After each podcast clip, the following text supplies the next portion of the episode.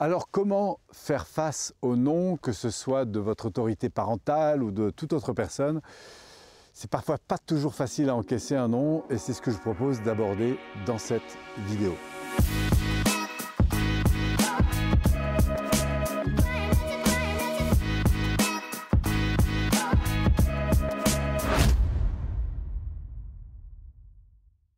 Alors comment faire face au non Et je pense notamment euh, à des adolescents comme ça avec qui j'avais dit ah, je vais vous donner une clé pour faire face au nom de vos parents. Il m'a dit ah Polo, faut que tu nous fasses une vidéo là-dessus.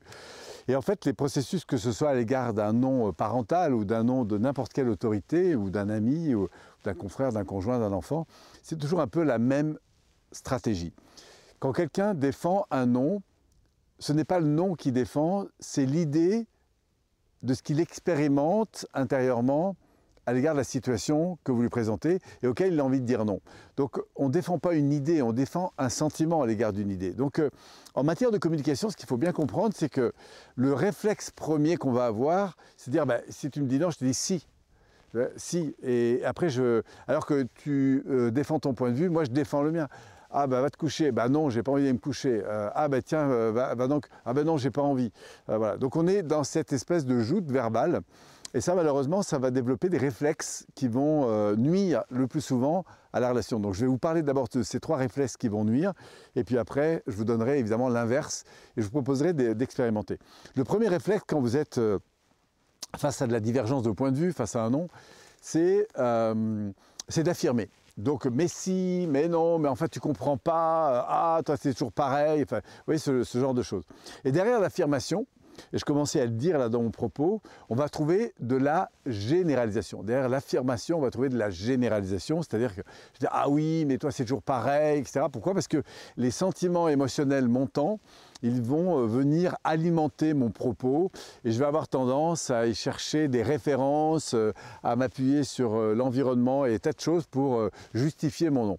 Ah, de toute façon, toi c'est toujours pareil, ah, je le savais, de toute façon, toi tu es, toujours comme ça, etc. bref, donc je, manifeste ma frustration.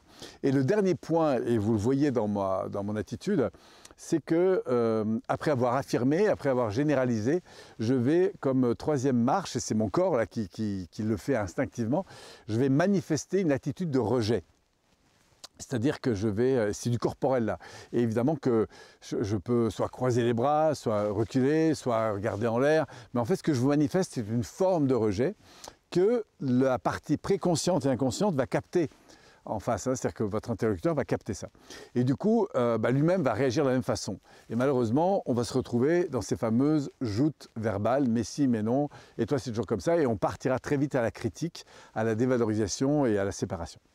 Donc là, on n'a pas forcément gagné. Maintenant, quoi faire face au non? Et c'est là que je vous propose d'inverser le processus.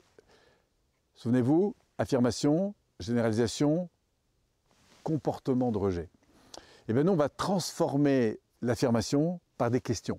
Tiens, quand tu me dis non, à quoi tu me dis non exactement? Qu'est-ce que tu veux dire? Qu'est-ce que tu poursuis? Ou qu'est-ce qui te pousse à dire non?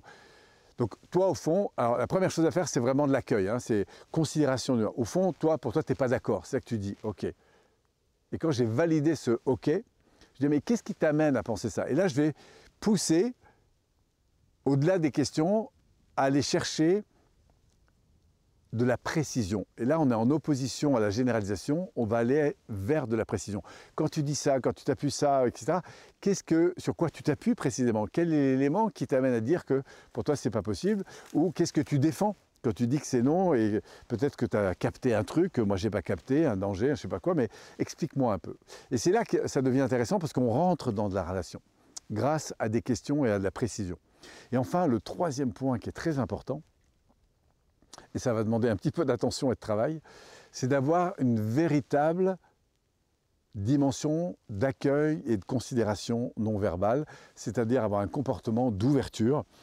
Alors par exemple, plutôt que rester en face à face, on va plutôt venir à côté de la personne. Euh, si on parle à un enfant et, qu'on a un écart, bah, vaut mieux s'asseoir à côté de lui et puis euh, prendre en compte ce qu'il veut nous dire, etc inviter la personne, écoute, je sens que tu n'es pas vraiment d'accord avec ça, je te propose qu'on s'assoie et on en parle, on va se prendre un café, on en parle. Euh, voilà, inviter la personne dans un mouvement commun pour aller vers une solution. Et ça, c'est très puissant. Hein. Je, connais des, parents qui sont formés euh, notamment en PNL et qui, euh, du coup, ont, appliqué ce genre de questions. Mais quand tu dis non, euh, qu'est-ce que tu veux dire? Mais il faut savoir que, du coup, les adolescents ont intégré aussi ce, même phénomène.